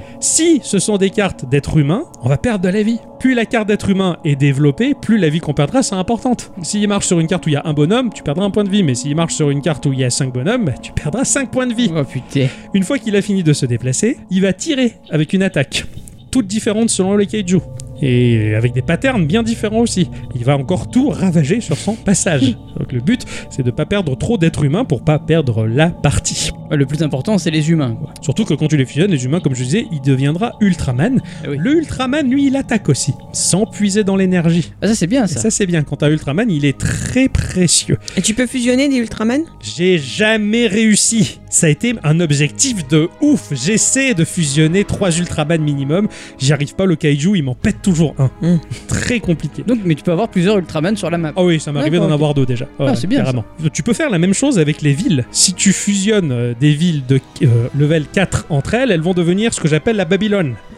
la Babylone, Babylone, elle est super. Elle produit beaucoup d'énergie et elle tire un laser sur le kaiju Ah ouais. sans consommer l'énergie. C'est bon, trop, trop bien. Et là aussi, j'ai essayé de fusionner euh, trois Babylone pour voir ce que ça faisait, mais j'ai pas réussi malheureusement. Quand le kaiju se déplace, qui casse des cartes, il va y avoir à la place une petite carte avec un point d'exclamation dessus et un chiffre. Chiffre 2 ou le chiffre 1 en l'occurrence. Ça veut dire que quand tu vas jouer, il va falloir passer, enfin jouer un déplacement pour révéler ce que ces cartes cachées. Ça va apparaître aléatoirement. Donc un ou deux. Un ou deux. D'accord. Hmm. C'est un peu comme une pioche quoi. C'est ça, exactement. Si bien que dans ce jeu, bah, tu déplaces tes cartes pour les fusionner, mais des fois, je fais des mouvements dans le vide pour rien fusionner du tout, juste pour préserver ma Babylone ou mon Ultraman, pour l'éloigner de la position du kaiju. Quand c'est un kaiju qui se déplace normalement, certains ils se téléportent complètement aléatoirement aussi. Ah ouais, d'accord, Et Là, putain. c'est- t'es t'es complètement dans, dans le stress. Là où le jeu nous aide, c'est que lorsque l'on fusionne beaucoup de cartes, en l'occurrence je fusionne 5 cartes entre elles, ça va laisser 4 emplacements de vide, en toute logique. Le hasard va combler ces vides par de nouvelles cartes générées aléatoirement. Si par exemple je fusionne une carte d'être humain où il y en a un, ça va devenir, euh, ça va devenir une carte d'être humain de 2. Ça veut dire qu'à partir du moment où j'ai débloqué l'être humain, la carte être humain de 2, dans la génération aléatoire des cartes, il va y avoir des êtres humains de 2. D'accord, ok. Si je fusionne des villes et que j'arrive à faire une ville de niveau 4, dans la génération aléatoire des cartes, par rapport au vide que je vais faire ou, que ce, que, ou ce que va casser le kaiju, il va y avoir des cartes de ville de 4. D'accord, donc en fait ta pioche elle, enfin, ta- ouais, ta pioche entre guillemets, elle peut être très bonne en fait. C'est ça, et, et ça accélère le jeu. T'as pas besoin de merger le jeu 100 000 ans pour avoir des cartes super intéressantes. Donc ça favorise un peu la chose, ça te permet d'avancer un peu plus Mm. vite. Avoir beaucoup d'êtres humains sur le, le board, si j'ose dire, c'est sympa. Ça te permet d'avoir à chaque tour beaucoup de vie, mais également énormément de chances d'en perdre parce que le kaiju il va se déplacer, il va tout casser. Ah oh putain. Les kaiju, ils ont des levels. Tu vas le tuer une fois, il va passer niveau 2. Tu vas le tuer une deuxième fois, il va passer niveau 3. Jusqu'au niveau 7, qui est le ne- level maximal. Mais à chaque fois que tu vas level up le kaiju en le battant, tu vas débloquer du contenu supplémentaire. Comme les armes secrètes. Les armes secrètes, elles ont un coût en énergie. Un entretien tous les tours en énergie. Mais elles ont toutes des effets dingues. Moi, par exemple, j'adore le rayon de glace. Il y a un pourcentage de geler le kaiju. T'as D'accord. 20% de le geler de manière à ce qu'il joue pas le tour suivant. Ou la bombe atomique qui va faire un AOE, détruire tes cartes, mais en même temps faire beaucoup de dégâts sur l'adversaire. Ou alors des armes anti-kaiju volants. Ou alors des armes anti-kaiju rampants. Ainsi de suite. Les armes secrètes, comme les cartes militaires, peuvent être level up contre de l'argent que tu vas gagner au décompte final quand tu tues un kaiju. Tu D'accord. tues un kaiju en fonction de tes actions, si tu as sauvé beaucoup d'êtres humains ou tu as fusionné beaucoup de choses, et en fonction des pertes, tu vas avoir un gain, un bénéfice, et cet argent, tu peux le réinvestir pour faire level up tes cartes militaires ou tes armes secrètes. Une espèce de gestion là derrière complètement dingue. Ouais. En tuant le kaiju, non seulement tu vas débloquer des armes secrètes, mais tu vas débloquer également des informations, la faiblesse du kaiju, et quand tu sais la faiblesse qu'il a, tu peux savoir quelle arme secrète employer contre lui pour plus facilement le battre, des descriptions et des bonus, comme par exemple bah, quand tu tues le kaiju, un kaiju niveau 7, tu auras plus un d'attaque pour toutes les forces terrestres pour le reste de ta partie. Sachant que les armées sont constituées de deux types d'armes. Certaines maps, ça va être des chars d'assaut, d'autres armes, ça va être des avions. D'accord. Donc c'est deux types de cartes que tu vas devoir level up au fur et à mesure. Chaque kaiju a ses techniques et ses attaques, ses déplacements ultra différents et des patterns que tu vas découvrir au fur et à mesure, ce qui fait que tout ça, ça offre des combats quand même assez aléatoires en mode roguelike. Quand t'as fini de level up tous les kaiju level 7 que tu les as tous battus, il y a le dernier kaiju, le boss final, Oh putain. au triangle des Bermudes. Oh. Oui, parce que le jeu a à peu près une fin. Le jeu, il offre une ambiance incroyable via sa musique que j'adore, typée très Stranger Things ou Mass Effect, avec ses nappes très synthétiques, complètement adorées. Et dans ma tête, cette grille de match 3, c'était le pays. Quand j'étais en France, ben, pour moi, je, je- je me représentais la, la France. Et quand le kaiju, il se dirigeait vers le sud, je fais non, il arrive chez moi, au, au secours, tu vois. Quand, quand il est dans le nord, tu dis bon, t'as un peu de compassion, tu dis les pauvres, les bretons. Même mieux vaut que moi, après tout. Et j'étais en train de m'imaginer que le kaiju se déplaçait de région en région. Putain, Bordeaux, quoi. Toulouse, Toulouse, Pierrot, fuis. vois. C'est excellent. J'a- J'avoue que je me, je me suis fait un milliard de films là-dessus, quoi. Entre la musique et ce qui se passe, la situation, elle est ultra urgente. Il faut sauver les humains, il faut faire en sorte que les villes s'organisent et que les forces militaires se mettent en place. Et à cause de ce jeu, j'ai cassé mon collègue de travail qui Ah, en mince. pouvait plus et qui était trépigné d'impatience pour arriver à l'heure de la pause pour faire des parties. Parce qu'il était ultra à fond. Et pourquoi il sort pas sur euh, Android? Je suis désolé. Graphiquement, c'est un jeu one bit avec plusieurs teintes à changer. Euh, donc tu peux avoir la teinte Game Boy. Euh, Mhm. euh, Tu les gagnes ou tu les as dès le départ Tu les as dès le départ. Cela dit, moi j'ai choisi le mode aléatoire, comme ça à chaque partie la teinte elle change, c'est Ah ouais. c'est sympa, ça offre un peu de variété. T'as même des défauts du spectre chromatique, un peu comme une vieille télé cathodique, Ah ouais. qui te fait un peu un type de 3D anaglyphe pas belle quoi. L'interface elle est vivante, tu te retrouves sur un écran avec sur le pourtour des mécanismes d'une technologie fait un peu à la va-vite et militaire brutale, t'as des rouages qui tournent, des voyants qui bougent, pipi pipi pou, pou, pou, t'es dans, dans le futur, tu vois, c'est ça. Ah oui. L'interface est vraiment vivante, j'ai trouvé ça super excellent. Les tuiles, elles sont efficaces, tu reconnais tout de suite, sauf quelques petites confusions pour les villes. Il faut bien regarder une ville de 4, une ville de 3, il y a 3 bâtiments, 4 bâtiments. C'est un peu confus au Ouais, début, ouais. t'as du mal à le voir, comme les avions. Les chars, c'est facile, tu comptes le nombre de canons qu'ils ont, mais les avions, c'est un peu plus compliqué. Les formes, elles sont globalement similaires, il faut faire attention, c'est une question d'habitude. L'imaginaire fait tout le reste, hein. quand le rayon de glace devait tirer pour figer le mob en fonction de son pourcentage et de son level up, mais j'imaginais tellement les scientifiques qui étaient en train de calibrer la machine, tout ça, il faut tirer les on tire feu pourvu qu'on arrête la machine. Et quand le, le kaiju il s'arrête, tu veux, les mecs qui jettent les papillons en l'air, on a réussi, on l'a figé, en avant les militaires, mais je me faisais le film. Ouais, c'est la. NASA quoi. Mais carrément, mais j'étais à 2000 dans ce truc. J'étais dans une sorte de représentation one bit de Pacific Rim, quoi. Ok. Parce que les graphismes, OSEF, on s'en fout, c'est juste un support. Le jeu, c'est une véritable pépite et j'ai passé deux semaines à kiffer ce jeu-là jusqu'à arriver au triangle des Bermudes. En plus, il est traduit en français en mode traducteur auto, mais, globalement, tu piges. Voilà, Ouais, tu piges de ce qu'il en est. Ce, ce jeu-là, mais vraiment, je suis dégoûté qu'il sorte pas sur Android. Je voudrais tellement que les gens Ah y jouent. Il est trop bien. Essayez d'émuler iOS, je sais pas trouver une solution.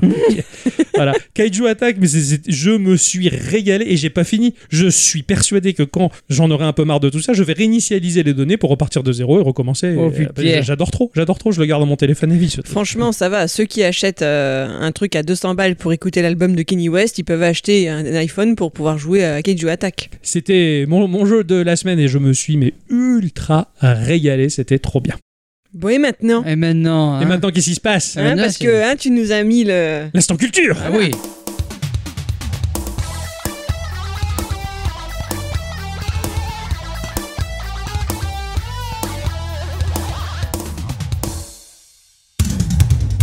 Ça tombe vachement bien que tu aies parlé de ce jeu-là. Ouais. Parce que moi aussi, je vais parler de quelque chose que j'ai beaucoup aimé et qui rejoint à ce que tu as joué. Les Kaiju On va parler du tokusatsu. Qu'est-ce que c'est? Ah, Qu'est-ce que c'est le tokusatsu? C'est un gros saxophone?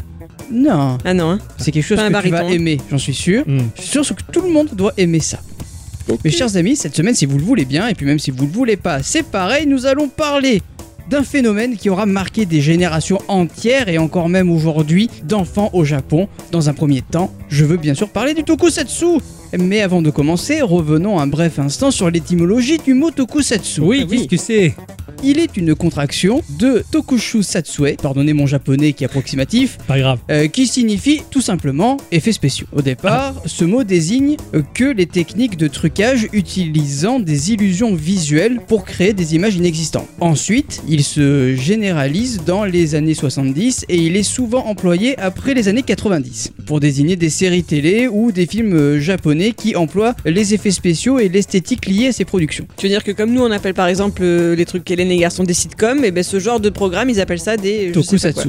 Exactement. D'accord. C'est l'entreprise japonaise Toho qui, qui en est à l'origine. L'entreprise voulait imiter le film à succès King Kong sorti en 1933 qui utilise la technique de l'animation en volume ou plus précisément le stop motion. Ouais, d'accord. D'abord, euh, les équipes de Toho ont l'idée de faire euh, l'animation en volume avec euh, un modèle de pieuvre. Oui, oui, on est bien au Japon. Oui. Cependant, cette idée demande un peu trop de temps et de travail car ils calculent que ça leur prendrait 7 ans pour créer un film entier avec une créature à 8 tentacules. Ouais, ouais, les animations Voilà. sont très complexes. Fallait C'est ça. mettre moins de tentacules du coup. Bah oui. Et. Du coup, ils arrivent à l'idée de bouger le modèle depuis l'intérieur au lieu de le déplacer à chaque fois par l'extérieur. En effet, ils se documentent sur le tyrannosaure pour créer un monstre. À cette époque, la majorité des gens pensent que les dinosaures se tenaient debout verticalement et cette posture leur donne l'idée de faire entrer un acteur dans le monstre. Ah oui, D'accord D'accord Là, je vois, C'est ainsi, hein je vois un petit peu où on veut en venir. Voilà. Je, je crois, je crois. C'est ainsi qu'ils ne perdent plus de temps pour bouger le modèle ni prendre des photos une à une. Ouais, ouais, c'est clair. Autant mettre un type dedans, ça va plus vite. La création du premier film Tokusatsu est née, c'est Godzilla. Oui, La production dure 6 mois et il sort en 1954. c'est mieux que 7 ans. Sûr. C'est Eiji Tsuburaya, souvent présenté comme le fondateur du Tokusatsu, car sur le film Godzilla, c'est lui qui était responsable des effets spéciaux. Ok. Connaissez-vous la particularité des Tokusatsu en termes d'effets spéciaux? Pas Non, vous savez pas, hein Et non. Ah, la, la particularité des Tokusatsu, c'est que c'est irréel. Si c'est kitsch, c'est pas grave. On va pas essayer de faire forcément l'effet spéciaux qui paraît le plus réaliste, si j'ose dire. On s'en fout si Bah, c'est est- On carton pâte. on- n'est pas dans les, voilà c'est ça on n'est pas dans les films américains où c'est beau où ça doit être Ouais, euh, ouais, parfait. l'irréel est réel C'est ça, ouais, ouais, oui. Il faut pas faire la distinction entre réel et effet spécial. c'est ça Voilà. là tu le vois parce qu'en fait tu le sais que le- il y a un personnage dans le costume Mais et oui. que du coup les mouvements seront humains Oui, d'accord.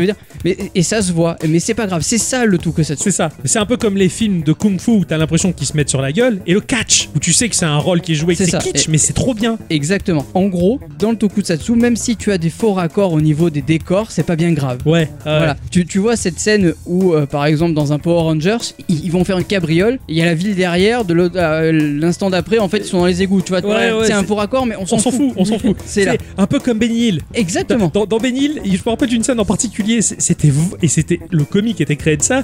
Il tombe du toit. Tu vois la scène où euh, il bascule et t'as la- scène où tu vois un vieux mannequin qui pof, qui tombe au sol, et puis t'as franche, la franche coupure de Benil qui est par terre, mais pas trop dans la même posture, et il se relève. Voilà, ouais, ouais, un tu voyais la différence. C'était un mannequin, et là c'est un mec. Ils ont pas les mêmes proportions, ils étaient pas positionnés pareil, mais ils sont... Et c'est kitsch, c'est loupé. Là, ça crée un effet comique, tu pleurais de rire. Mais chez les Japonais, bah c'est un peu pareil, tu Mais l'acceptes, tu le sais, et ça passe. Là, c'est une véritable marque de fabrique. Bah, ouais, Attention, je hein, c'est c'est vraiment euh, ce qu'il faut se dire. C'est comme le ventilateur dans les films de Bollywood, quoi. Exactement. Ouais. Bah, c'est pareil. Alors, il faut savoir qu'il y a différents sous-genres de tokusatsu qui, certains, ont disparu, malheureusement. Ah. Ça va falloir les remettre au goût du jour. Oh, ils s'en sont presque occupés.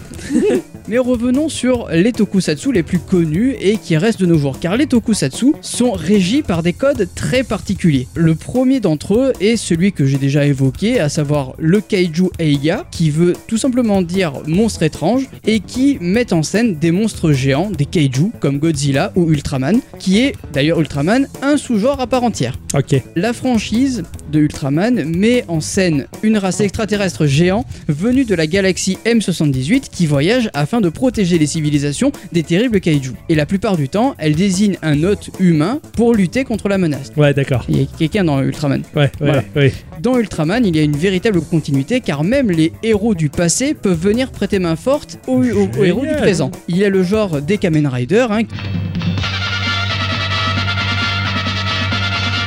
迫る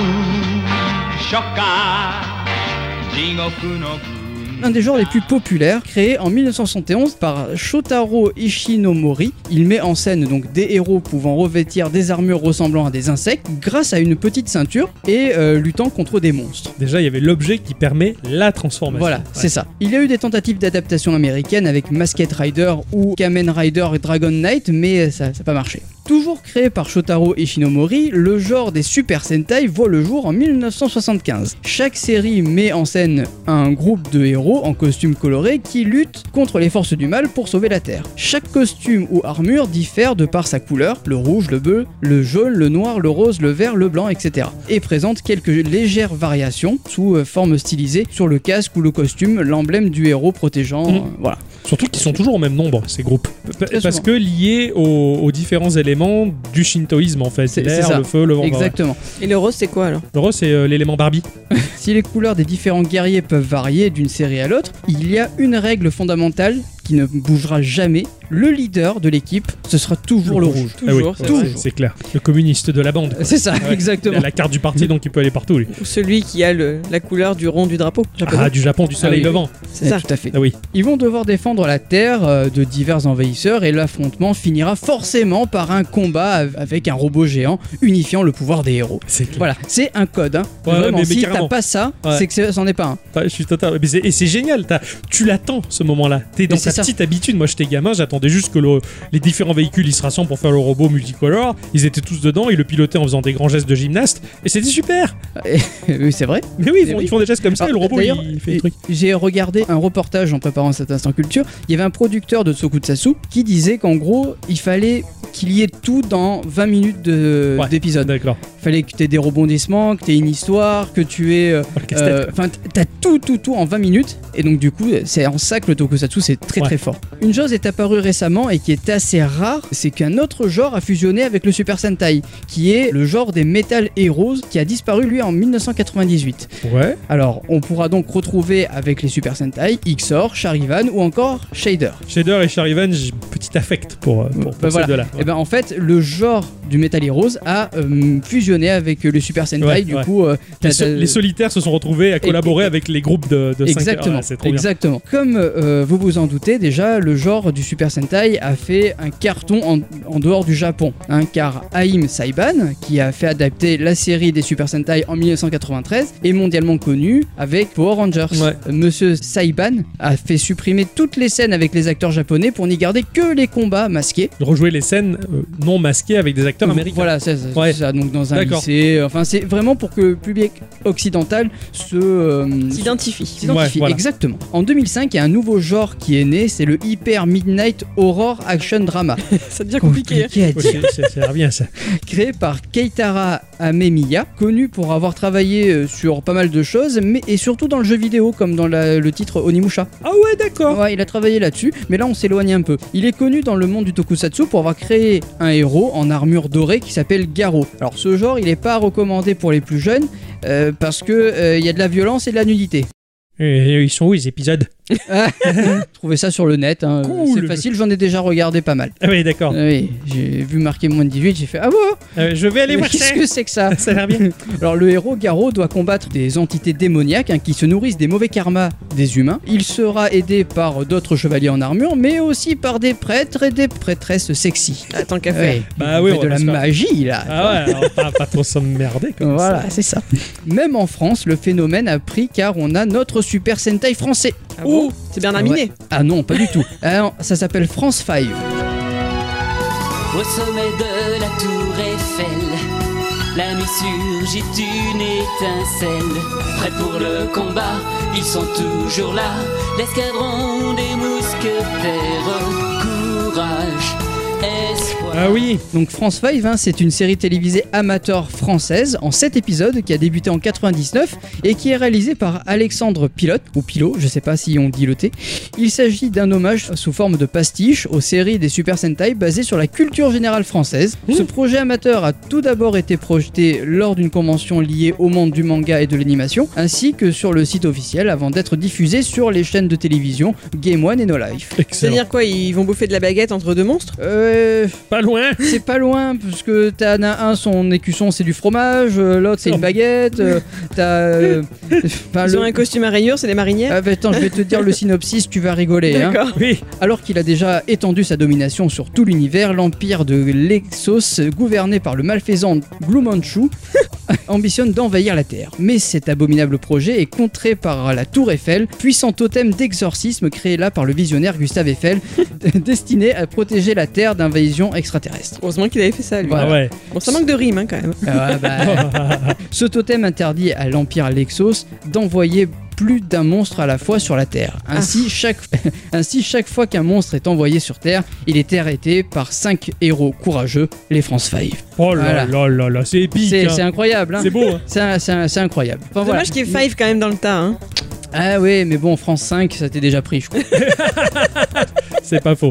C'est pas faux. Alors, bien sûr, hein, je sais ce que vous allez me demander, bande de petits coquins. Bien sûr que le Tokusatsu a eu droit à ses parodies au hentai. Ah, Je Oui. vais pas poser cette question, moi, moi non plus, mais maintenant que je, Je pense sais que ça vous trottait. La règle 34 d'Internet. Tout existe en hentai et maintenant on en a la preuve. Ouais, Donc euh, je vous laisserai chercher vous-même. hein. D'accord, J'ai vu d'accord. des trucs que je vous raconte pas. Alors, moi, tu m'as permis d'avoir une révélation depuis de nombreuses années. Euh, le compte Geekorama Twitter suit un compte qui s'appelle donc arrobase TokuGif Ouais. au, plu- au pluriel, Ouais. qui est euh, Tokusatsu GIF. Absolument. Et t'as plein de gifs euh, De tokusatsu. Voilà, et j'a- j'adore parce que c'est vrai que depuis qu'ils ont goûté aux effets spéciaux numériques, oh là là Mais je sais pas, c'est c'est vraiment un style à part entière et je voulais essayer un minimum de partager Ah mais ce qui existe. Je comprends, je comprends. C'est vrai que nous, en Occident, dans le cinéma, dans la série, on est en un sens éduqués à voir les explosions.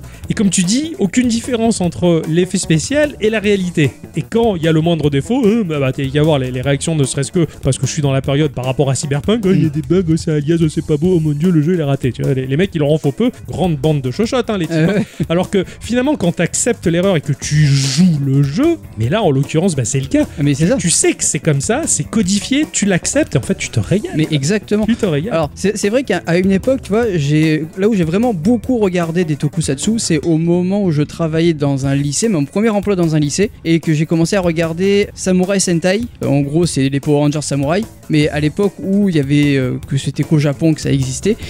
Et j'étais un gamin parce qu'ils avaient des téléphones qui permettaient d'écrire des kanji et qui transformaient comme ça. Oh, je voulais un téléphone Eh oui, qui, qui qui fasse pinceau, quoi. Merde. Ah, je, comprends- Tu tellement. vois, ça, ça- ça parle vraiment à ton côté euh, enfant Oui, et, c'est trop trop bien. Même quand ils sortent leur pistolet laser, c'est du Fisher Price pourri. Eh oui, mais tu c'est ça. vois qu'il est léger et en plastique. Le truc, c'est juste un, un Mais non, c'est qu'il est fort. C'est un mauvais accessoire pourri, mais, mais ça marche. Enfin, et tu le sais, et comme tu dis, il y a ton côté gamin qui putain, je veux le pistolet là. C'est ça. Et, et- et tu le sais que dans certains épisodes spéciaux, t'as le, le, le côté fanboy qui va revenir, parce que tu peux avoir euh, des d'autres générations de, po- de, Euh, de- de de Pokémon. Super Sentai, non, non, de Super Sentai qui peuvent revenir. Carrément. Et carrément. du coup, euh, s'allier avec eux, enfin, c'est c'est trop bien. Enfin, c'est C'est là, là où la France avait rien capté quand bah, on Dorothée nous passait Bioman et puis bah, il y avait une autre série dont je ne sais plus le nom elle avait récupéré aussi et elle avait dit bon ils sont un peu différents bah c'est Bioman 2 Oui, alors je, je pense pas que ce soit sa faute à elle, Enfin- étant donné qu'elle a été quand même dans un épisode de Bioman au Japon. La classe.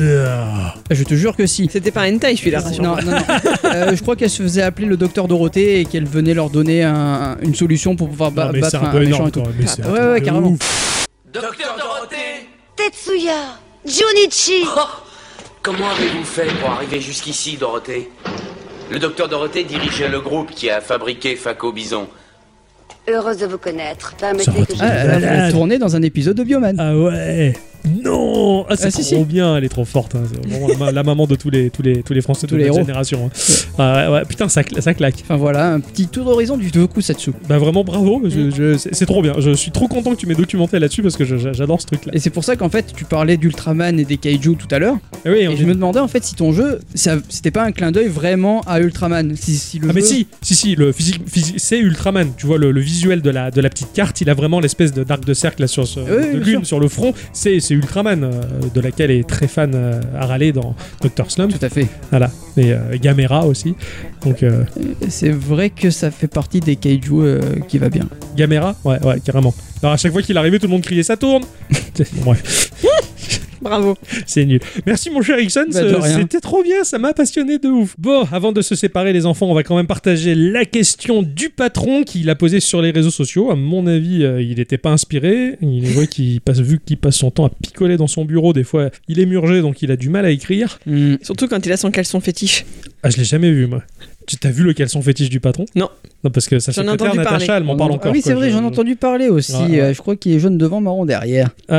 non, non, non, Natacha, enfin sa secrétaire m'en parlait, ça va. Bon bref, Bon, ça c'est des considérations internes. Alors, le patron a posé la question, question toute simple, à quoi avez-vous joué cette semaine? Racontez-nous. Alors nous avons Louraki sur Twitter qui nous dit Unmetal, euh, charmé par ce que j'ai entendu chez Geeko. Je me marre devant euh, la connerie des vannes de ce jeu. Ah oui ah bah oui, je comprends, je comprends. Je suis très content, euh, Lou- mon cher Louraki, que tu joues à, à une métal. Ce jeu-là, moi, il m'avait fait mourir de rire, mourir de stress aussi, parce qu'il fallait que je le termine en une semaine, et ça, ça a été très tendax. Mm. Mais, mais cela dit, ouais, non, non, bonne, bonne pépite, t'as vraiment l'impression d'avoir un, un film comique américain. Nous avons Pika qui sur Twitter nous dit Hmm, Alors, It Take Two avec Madame, les Lorraine. Ça, ça va être bien de le faire en, en couple, ce jeu. Je veux dire, avec euh, sa chérie. Oui, ça nous, va être pas mal. Moi, je l'ai fait avec mon chéri, bon. C'était super, je dis pas le contraire. Mais c'était euh, très sympa. Il dit qu'il est si beau, si cool à deux. Et Cyberpunk 2077 avec la nouvelle mise à jour. Encore mieux, je suis ultra fan, tout en majuscule. Et euh, Valorant avec les potes des barres de rire tout en jouant sérieux. GTA 5 en RP toujours et encore depuis deux ans. Il était très occupé, le garçon. Ah oui, oui, beaucoup, putain, quand la hein. semaine a été euh, sacrément chargée. Ouais. Nous avons Altrice sur Twitter qui nous dit Cette semaine, pas trop eu le temps de jouer, mais j'ai quand même eu- pu prendre la manette en main pour jouer à Dying Light 2. D'un point de vue technique, un peu au chou, mais assez content de pouvoir défoncer du zombie. Il a l'air très dégueulasse. Oui. C'est toujours bien de défoncer du zombie. Moi, j'aime bien pas- qu'ils sont loin, les zombies. Les jeux de zombies, ça, euh, ouais. c'est tout ce que j'arrive à en dire. Dans Dying Light 2, il a l'air vraiment, enfin, moi je le trouve très joli. Nous avons Leloran sur Twitter qui nous dit J'ai joué à It Take Two avec Monsieur Picapsin. Ah bah oui. Euh, Voilà. Et à The Penscrickling ainsi qu'à GTA RP. Ils sont très occupés là-bas. Bah ouais, j'avoue. Ah non, non, ça, ça a l'air plutôt très flippant. Oh putain, ça a l'air d'être un jeu. Bon, L'ambiance elle est lourde, hein, mais à la première personne, il doit y avoir des énigmes là-dedans. Le moteur graphique est très joli. La maison est flippante. Non, non, mais ça m'étonne pas de Lélo parce que Lélo, elle, elle, elle est couronnaise de jouer à des jeux qui foutent la trouille. Et moi, je suis une, une vraie chochotte à côté de ça. J'arrive Normal, c'est parce qu'elle a l'habitude de désosser des culs de mobs. C'est vrai, elle, elle avait déjà dit une fois. Nous avons Aegis euh, sur Discord qui nous dit en surchauffe cette semaine avec February Apocalypse. Ou pour une fois j'ai craqué pour plein de jeux Day One, hein, Getsu Famuden Sifu, ah tiens il a fait Sifu c'est très bien, Dying Light 2 qui revient, Holy Holy World qui a l'air d'être un très joli jeu de skate assez arcade, il, il est très très chouette, mais mon intérêt va un peu beaucoup pour euh, plus vers Horizon Forbidden West qui offre euh, une super expérience, je regarde les petites fleurs et des inques du robot en mode chasseur avec la visée gyroscopique, Ah, c'est rigolo ça. tiens. Oui, lui, il a une PS5. Et oui, ce qui est plus que plaisant à la manette. Je vais donc euh, le doser un max avant avant la fin de la semaine, avant l'arrivée d'un certain Elden Ring. Je fais quelques pauses Isaac, Getsu Fumaden ou Taiko no Tatsujin, excellent choix, avec le vrai petit tambour de Ori. Quel kiff Ah ouais. euh, oh, Mais je hein. crains quand même ne pas pouvoir décrocher de Horizon qui offre de plus en plus de belles choses au fur et à mesure que j'avance. Triple A Fashion Victim est content de l'être pour une fois. je comprends tout à fait, c'est bien vrai, même si j'arrive toujours pas à apprécier Yvette Horner dans ce jeu, mais c'est mon problème perso ça. Faudrait que je lui partage. euh, J'ai fait des découvertes très sympathiques de jeux d'arcade euh, musicaux spécialement venus du Japon. Ah oui, Faut que je lui partage ça s'il a des sous à dépenser. ouais, ça ouais. fera bien chez lui. À mon avis, il a l'air d'en avoir. Ouais, il y avait euh, une board d'un jeu de, de rythme euh, arcade Ah du oui. Japon qui est jamais sorti de là-bas Ah et ouais, qui vient enfin d'être commercialisé pour 230 balles le bousin. Oh, une bagatelle. Voilà. Bah oui, toujours mieux qu'un truc de Kenny West. Euh, oui. Oui, tout à fait. Et vous les enfants, vous avez joué à quoi cette semaine? Eh oui. Ben, on vient de le dire, une hein. redite. Hein, hein, ouais, ouais. Elden Ring, Horizon Forbidden West, à peu près Au tout. sud, Tom. c'est- Ah oui, c'est- Tom Ah euh, Muchus. Alors, pour- Muchus, ouais. pour approfondir un peu, c'est vrai que donc je, je- je- je suis à fond pour l'instant. C'est difficile hein, parce que je sais qu'Elden Ring m'attire à lui parce que j'apprécie beaucoup. Je pense que ça, Ça, va. c'est le pouvoir de l'anneau, hein, toujours. Bah, toujours, oui, oui, c'est clair. Et puis j'ai un gros affect pour la, la- la saga des Souls, donc un peu moins pour euh, Bloodborne qui était lui tellement trop noir que vraiment j'avais plus le moral à, la- à la, à la fin. Et c'est qu'Elden Ring fait du bien parce que bah, t'es dans les bois quand même, ou même si c'est pas beau et que c'est sombre, t'es quand même dans la forêt. J'avoue que j'avoue que Night City, c'est pour moi c'est anxiogène et, et- et flippant dans le sens où c'est quand même assez proche de, de notre vrai monde à nous. Ce, ce monde dirigé par des corporations, Enfin, c'est c'est- c'est assez flippant, ça, ça ressemble à notre monde. Et en même temps, j'apprécie énormément sa, sa narration. J'approfondis un peu ce que je disais dans la première partie parce que pour moi, euh, je fais un énorme parallèle avec Total Recall. Je sais pas si vous avez. Non, vous deux, vous avez pas vu Total Recall. Non. Total Recall, en fait, il est question d'un personnage qui contacte une entreprise. Cette entreprise, elle fabrique des rêves sur mesure. En te mettant sur une machine et en t'injectant des souvenirs que tu n'as pas, tu vas vivre une aventure et tu vas en ressortir. Le problème, c'est que pour Schwarzy, ça se passe mal, en fait, et ça remet en lumière une autre vie. C'est comme si on avait érasé sa vie, qu'on en avait fabriqué une autre. Et tout du long du film, tu sais pas, en fait, si cette aventure qu'il vit, c'est Recall qui lui propose ou si c'est la réalité. Ah ouais, d'accord. Et, et j'aime beaucoup justement Cyberpunk pour ça, parce qu'il y a ce côté-là, le fait que le personnage principal ait Keanu Reeves dans la tête, au fur et à mesure, ces deux personnages-là, ils, ils se rapprochent, ils deviennent amis, ils commencent à vibrer à l'unisson pour aller dans la même direction, et tu sais pas si c'est dû au fait qu'ils font connaissance et qu'ils s'apprivoisent l'un l'autre, ou finalement c'est parce que euh, la puce de Keanu Reeves et le personnage fusionnent. La, la nuance, elle est très fine, c'est génial. Et pour l'instant, j'en suis là dans l'histoire. hein, je, je- et donc, euh, donc voilà, je- j'en- sais pas plus. Et même si j'en savais plus, je le dirais pas de toute manière. La narration de ce jeu, c'est pour ça que je, je, je décroche pas pour l'instant. Je suis trop à fond dessus. Ah Voilà, ouais. 40 heures, j'ai l'impression que j'ai joué à peine deux minutes. quoi. Veux, veux plus. Euh, Je, rebondis sur ce que tu sur ce que tu disais par rapport à Elden Ring. Ok, t'es dans la forêt, mais là, moi, c'est que le début du jeu. Hein, j'ai pas exploré les autres zones. Ah oui, oui. Ouais, Voilà. mais c'est- c'est quand même médiéval, donc t'as plus un rapport à, à la nature, aux grottes, aux cavernes, que, que les égouts et les bâtiments dégueux, les punks et les ordures, tu vois. c'est- Pas sûr que ce soit mieux. Ah, moi je préfère, moi je préfère, je préfère, je préfère vraiment. Ah oui, et puis euh, vu qu'on en est là, hein, puisque on, on déballe nos vies, euh, regardez euh, la série Severance qui est sur Apple TV. D'accord. Ah ouais, D'accord. je- je- j'en dirai pas plus. C'est super. D'accord, d'accord. En tout cas, merci pour votre participation à la question de la semaine. En tout cas, c'était très chouette. Ça nous permet un peu de discuter, de voir un peu à quoi vous jouez aussi, hein, et voir les, les fashion victimes du triple A. Ah oui, Et euh, bah, je crois que c'est ainsi que se conclut cette émission, en tout cas. Donc, euh, il va falloir euh, bah, raccrocher les micros, d'ailleurs, Et oui, pour aller travailler Oui. sur la suivante. pour aller travailler sur la suivante. Ah oui, la suivante, le jeu que j'ai pour la semaine, là, ça va être trop bien. J'ai trop hâte. moi je sais pas encore. Ah ouais, moi, il y en a tellement, tellement. Reprends le canal, le futur jeu, tu vas voir. Oui, je sais, non mais t'inquiète, je, je sais pas, j'ai pas encore choisi Oui, oui, oui, ouais, moi, hein, Il n'a pas tranché. dire, euh, comprends, hein. Eh, il va nous parler d'Elden Ring. Un petit jeu indépendant. Oh bah From Software, oui, si. petit studio. 3-4 personnes qui travaillent dessus. En attendant, on vous fait des bisous. oui, des bisous. hein. Merci à tous et toutes Et surtout à toutes. d'avoir écouté cette émission jusque-là. Et puis voilà, on va se retrouver bien entendu la semaine prochaine. Euh, en attendant, bah, passez une bonne semaine et jouez à plein de choses parce que c'est l'avalanche, il y a des jeux partout. Des bisous Des bisous.